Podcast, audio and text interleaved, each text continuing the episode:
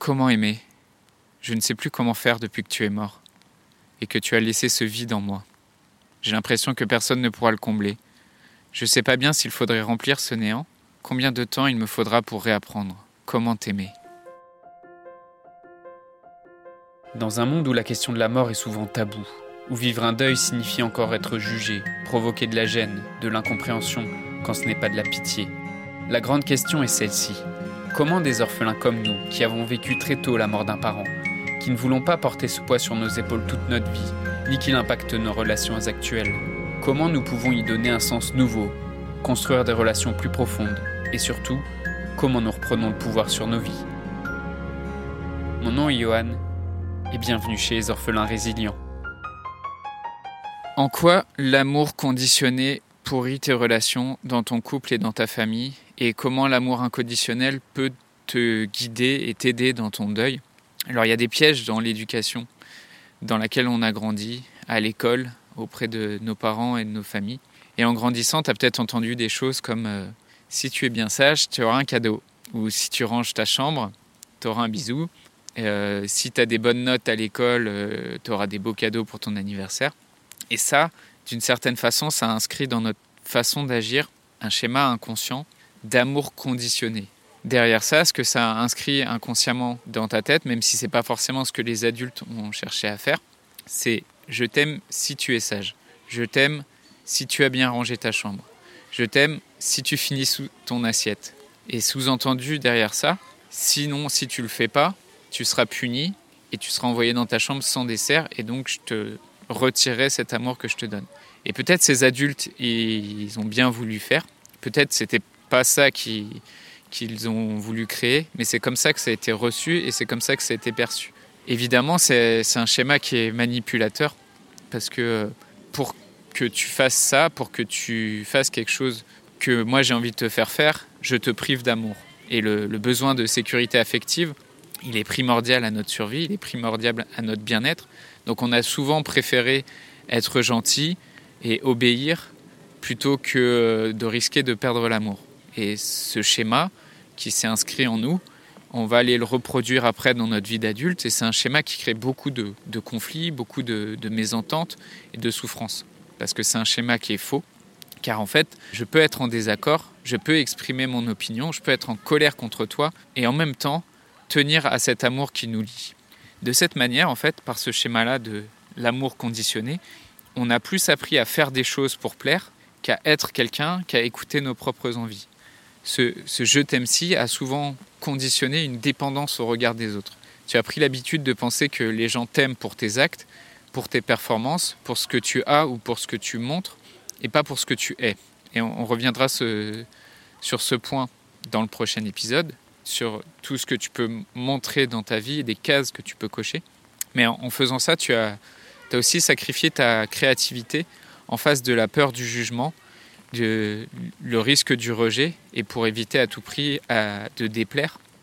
Et d'un côté, parfois tu, reçois de l'amour conditionnel ou de l'amour conditionné, mais toi aussi ça t'arrive de, le donner euh, de la même manière, bah, en te disant euh, je t'aime euh, si tu es en forme, si tu es quelqu'un qui m'inspire, je t'aime si tu prends bien soin de moi.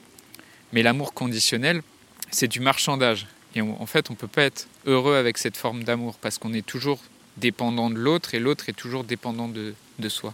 L'amour que je t'invite à considérer aujourd'hui, c'est un, amour inconditionnel, autant pour ta façon de percevoir les autres que de te percevoir toi dans tes relations.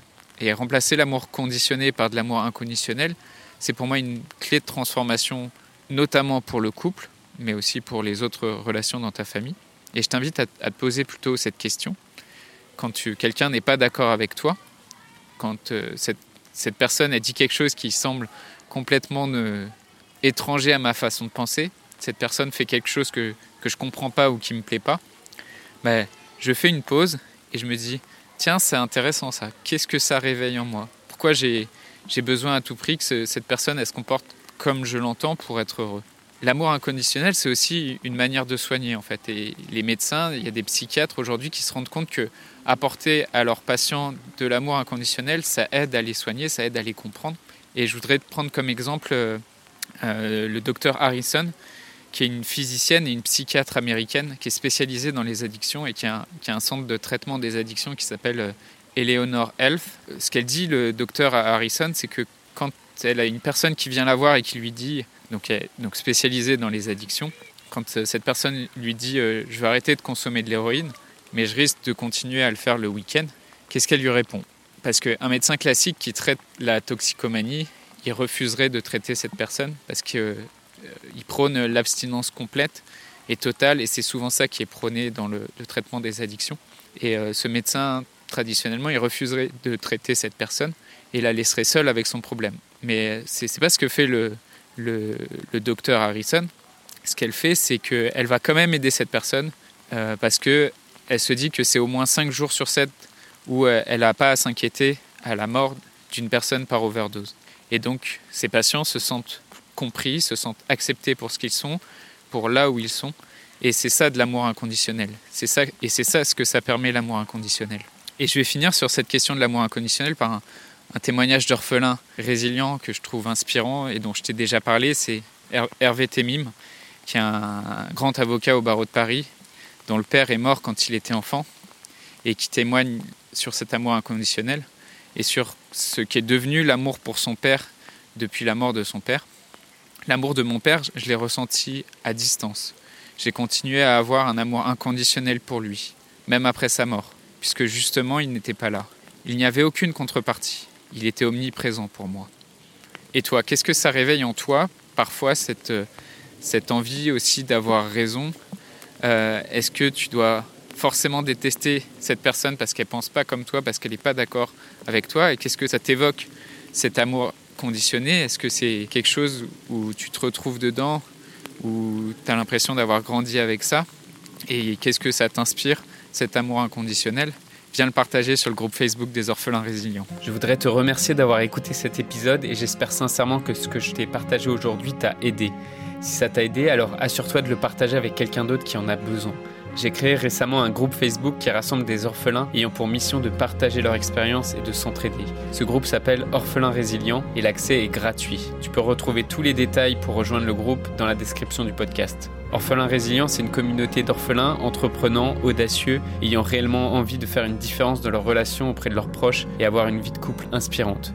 Dans ce groupe, tu retrouveras des interviews d'experts et d'artistes, des questions-réponses, des lives et des méditations, et surtout un groupe d'orphelins motivés, courageux et bienveillants.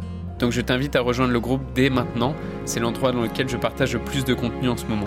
Le podcast Orphelin Résilient, c'est un nouvel épisode tous les jours du lundi au vendredi à 8h. Merci encore pour ton écoute. Je te laisse découvrir le sujet du prochain épisode. À très vite. Dans le prochain épisode, on parlera de chercher à cocher des cases dans sa vie d'orphelin comment ça peut te bloquer aussi dans ton deuil.